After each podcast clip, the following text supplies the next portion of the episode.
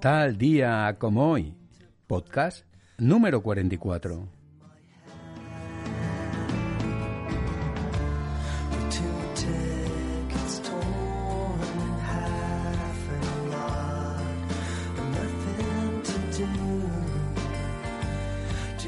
Estuve pensando en lo que me dijiste el otro día sobre mi pintura. Me pasé casi toda la noche pensando y se me ocurrió una idea. Luego caí en un sueño plácido y no he vuelto a pensar en ti. ¿Sabes qué se me ocurrió? Que eres un crío y que en realidad no tienes ni idea de lo que hablas. Es normal, nunca has salido de Boston. Si te pregunto algo sobre arte me responderás con datos sobre todos los libros que se han escrito. Miguel Ángel, lo sabes todo, vida y obra, aspiraciones políticas, su amistad con el Papa, su orientación sexual, lo que haga falta. Pero tú no puedes decirme cómo huele la capilla Sistina. Nunca has estado allí y has contemplado ese hermoso techo. No lo has visto. Si te pregunto por las mujeres, supongo que me darás una lista de tus favoritas. Puede que hayas echado unos cuantos polvos, pero no puedes decirme qué se siente cuando te despiertas junto a una mujer y te invade la felicidad. Eres duro. Si te pregunto por la guerra, probablemente citarás algo de Shakespeare. De nuevo en la brecha, amigos míos. Pero no has estado en ninguna.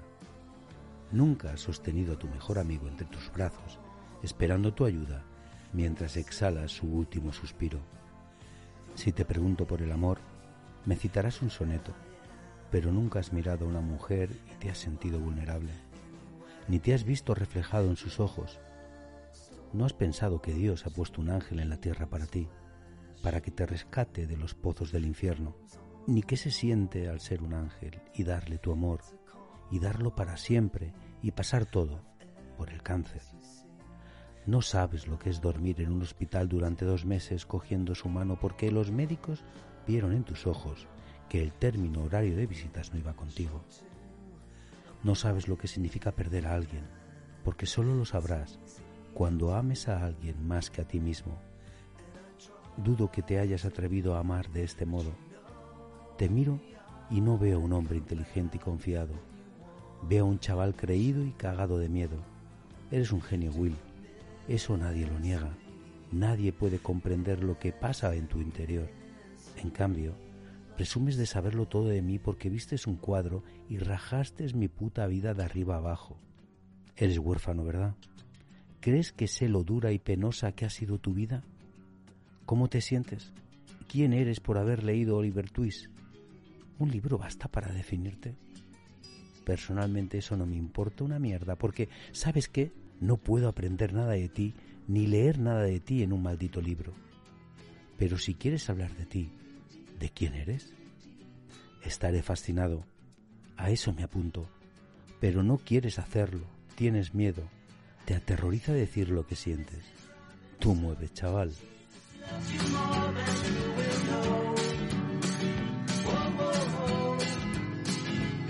Magnífico monólogo de Robin Williams, sin duda. Hoy, en tal día como hoy, vamos a hablar del 27 de febrero, del 27 de febrero de 1998, día que se estrenó en España la película El indomable Will Hunting, una gran película, una película conmovedora de un joven que busca su lugar, su identidad y que no es capaz de seguir el dictado de su corazón. ¿Empezamos?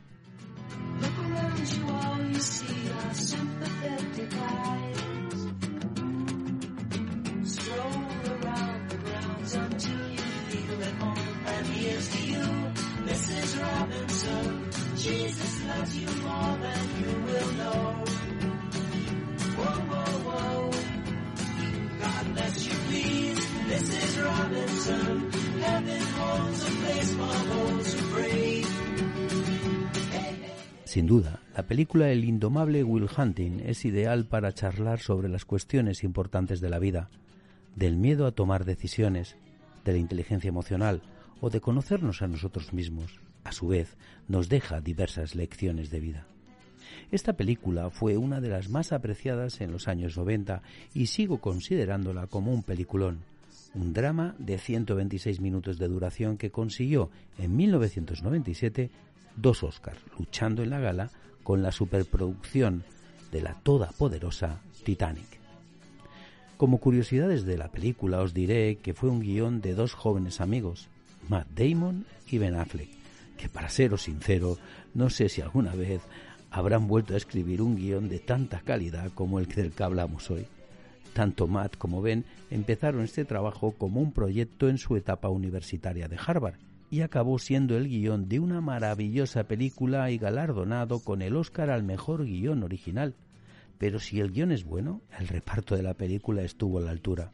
Aunque se sabe que la productora Castle Rock Entertainment quería contratar a Brad Pitt y Leonardo DiCaprio, finalmente la productora fue Miramax y fue Matt Damon quien hizo de Will Hunting y Ben Affleck como uno de los mejores amigos de Will, acompañados por el magistral Robin Williams como psicólogo y terapeuta de Will, que recibió el Oscar al mejor actor de reparto.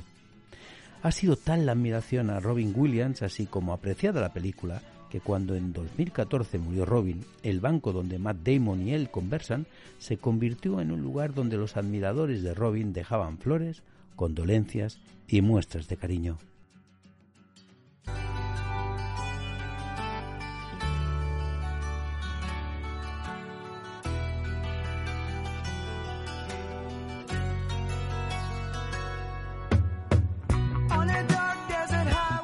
Finalmente decir que la película costó 10 millones de dólares recaudando casi 226 millones y que fue dirigida por Gus Van Sant tras haberse barajado nombres como el de Mel Gibson, Michael Mann y Stevie Sonderberg. En definitiva, tenía todos los ingredientes para ser lo que es una gran película con un argumento simple, la del joven Will Hunting, un chico huérfano que se convierte en una de las mentes más brillantes del país. Sin embargo, los problemas de conducta del chico impiden que su carrera pueda despegar como debiera. Pero no quiero centrar el podcast en un análisis del film, quiero ir un poquito más allá, quiero centrarme en su mensaje, en qué podemos aprender, porque en realidad la película habla de la vida, de los valores realmente importantes que nos deben servir de guía aquellos que no hayáis visto la película y os pique la curiosidad o simplemente os haya llamado la atención lo comentado hasta ahora. Algún detalle se me va a escapar y algo de spoiler vais a ver. Por eso mi consejo es que debéis de verla. Y los que ya habéis visto la película, estoy seguro que la volveréis a ver y la volveréis a disfrutar.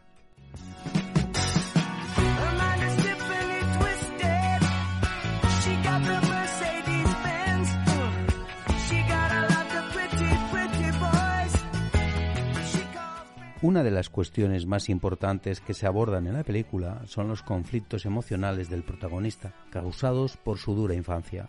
Will es una persona con una gran capacidad intelectual, una persona culta, pero con grandes problemas emocionales, problemas no resueltos, conflictos sin resolver que arrastra desde su infancia y que los hace invisibles precisamente utilizando su capacidad intelectual, dejando de lado los sentimientos un niño maltratado, huérfano y que solo quiere que no le hagan daño, que la vida deje de ser tan dura, que nadie rompa la campana de cristal que se ha creado y que tanto sufrimiento le ha costado crear. Quizás debamos analizar de forma crítica lo que se promueve en nuestras sociedades en la actualidad, dar prioridad a la enseñanza escolar, al aprendizaje personal y más aún cuando estamos formándonos como personas, cuando todo está por hacer cuestión que nos puede arrastrar al fracaso y hacernos sentir que es el mundo quien tiene las riendas de nuestra vida y no somos nosotros. Realizarse como persona tiene que ver más con los valores que con los conocimientos, y no es que quiera decir que debemos enfrentar una cosa a la otra, sino que no tendremos buenos profesionales si no tenemos buenas personas, que no es otra cosa que personas con una sólida educación en valores y que es la infancia, una época en la vida donde se debe sembrar esa semilla. En definitiva, todo saber o conocimiento es importante, pero hay algunos que son especiales y distintos a los demás. Saber querer, saber vivir y saber elegir.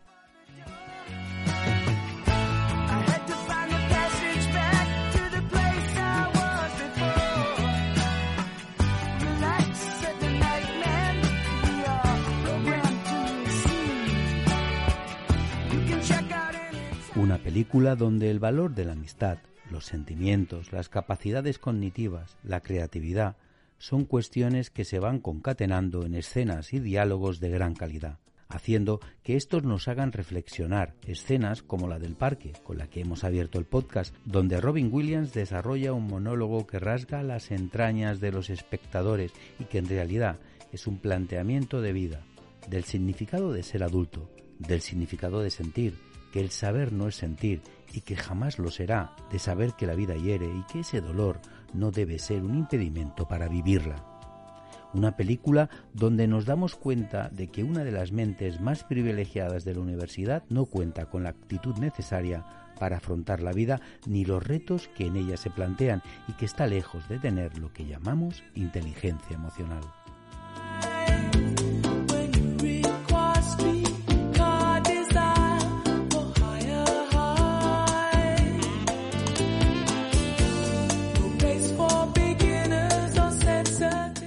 Podríamos definir la inteligencia emocional como la capacidad de comprender, utilizar y controlar nuestras emociones de forma eficaz, aplicándolas en todas las áreas de nuestra vida. Hacer uso de ella nos ayudará a conectar con otras personas, crear relaciones empáticas, comunicar de manera efectiva, tener capacidad de resolver conflictos y sobre todo tener la capacidad de expresar nuestros sentimientos. Esta serie de habilidades en ocasiones son innatas, pero esto no quiere decir que aquellos que no las traen de serie, por decirlo de alguna manera, no puedan contar con ellas. Debemos saber que se pueden aprender a lo largo de la vida. Quizás os preguntéis cómo podemos detectar a personas con inteligencia emocional, o en su caso, si nosotros poseemos esas habilidades. Pues bien, aquellas personas que prestan atención a sus emociones, que son capaces de relacionarse, de tener escucha activa, que conocen sus sentimientos y no los reprimen, que son sinceras, capaces de analizar los proyectos, de razonarlos y ver si pueden conducir a buen puerto, que conocen que las cosas tienen un lado bueno o malo, que son capaces de no tomarse de forma personal cuando un proyecto no sale como se había planteado, que se concentran en lo que ellos controlan y pueden cambiar y no en lo que no se puede controlar y no se puede cambiar, personas que son autocríticos y saben reconocer y reconocerse, empáticos y con capacidad de motivar y motivarse. Así, son esas personas que en su vida, además de los conocimientos, los datos y la información, agregan la inteligencia emocional. Os convido a observar cómo se comporta Will con respecto a estas habilidades al inicio de la película y cómo lo hace al final de esta.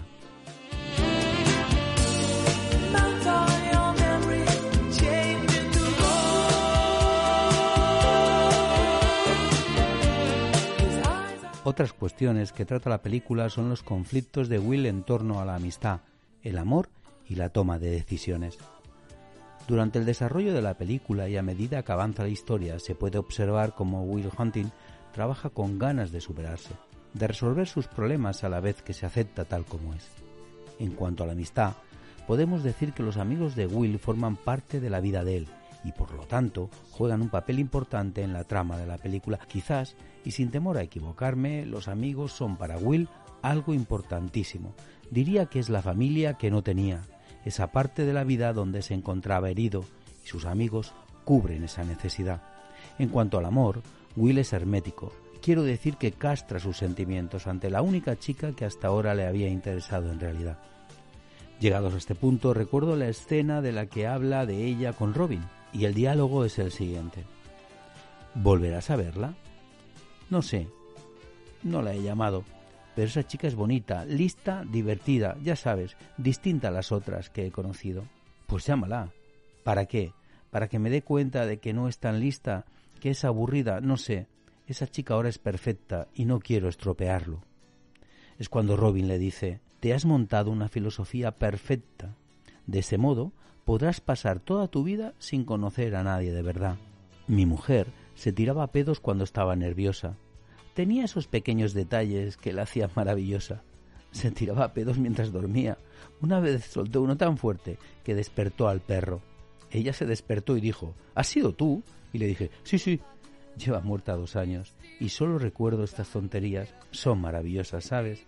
Estos pequeños detalles son una de las cosas que me hacen falta las pequeñas idiosincrasias, como yo las llamaba, la convertían en mi mujer y ella sabía muchas cosas de mí, conocía todos mis pecaditos. La gente llama a estas cosas defectos, pero no lo son, son lo mejor. Nosotros escogemos a quien dejamos entrar en nuestro mundo. No eres perfecto, amigo, y voy a ahorrarte el suspense. La chica que conociste tampoco es perfecta. Lo único que importa es que sois perfectos como pareja. Esa es la clave. La intimidad se basa en eso. Realmente, una reflexión que nos puede ayudar a todos. No existe la perfección en las personas que amas. No la busques. En realidad, no existen las medias naranjas. Existen naranjas enteras de las que tú te alimentas de ellas y ellas de ti. Esa simbiosis nos lleva a ser mejores.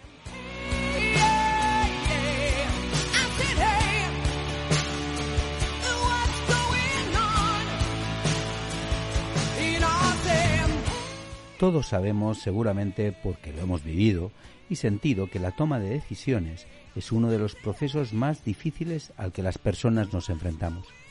Aunque es un hecho que realizamos diariamente en un sinfín de ocasiones y las tenemos automatizadas, hay otro tipo de decisiones que nos suponen un problema.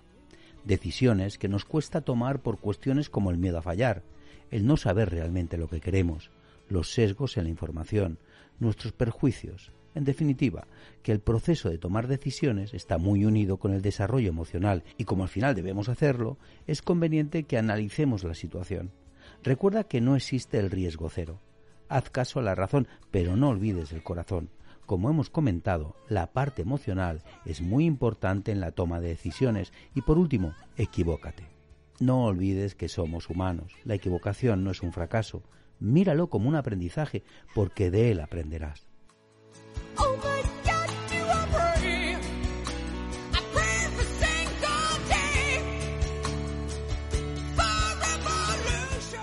Vamos llegando al final de mi cuadragésimo cuarto podcast, dedicado al 27 de febrero, día que se estrenó en España la película El indomable Will Hunting, una película que nos ha permitido hablar de las cosas importantes de la vida, que nos ha permitido tratar temas como lo que le supone al ser humano los conflictos emocionales y su repercusión a lo largo de la vida, de la importancia de los conocimientos, pero de que hay algunos especiales y distintos a los demás, como es el saber querer, saber vivir y saber elegir. Nos ha permitido hablar de la amistad y su valor, de cómo es necesaria para la formación como personas, de la inteligencia emocional. Hemos visto cómo Will se transforma a lo largo de los 126 minutos de la película. Recordemos, debemos valorar nuestros logros por sí mismo sin establecer comparaciones, aprender a aceptar los errores a la vez de ser capaces de perdonar y lo más importante, de perdonarnos, a admitir a las emociones y no impedir sentirlas, porque no te olvides que los seres humanos somos emociones. También nos ha llevado a hablar del amor y sobre todo a destruir el mito de buscar la persona perfecta. La perfección no existe. Y por último, la toma de decisiones, algo que en ocasiones nos aprieta como un corsé y nos impide tomarlas. Para cerrar el programa de hoy, quiero hacerlo con una frase de Will Hunting que dice así, la libertad, por si lo ha olvidado, es el derecho a respirar y cuando la ley es demasiado estricta, apenas se puede respirar.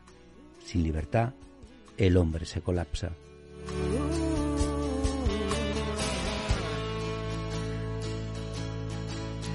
Hasta aquí es lo que ha dado de sí nuestro día. Nos volveremos a encontrar en el próximo podcast donde hablaremos de las cosas de la vida y escucharemos buena música. Pero eso, eso será otro día.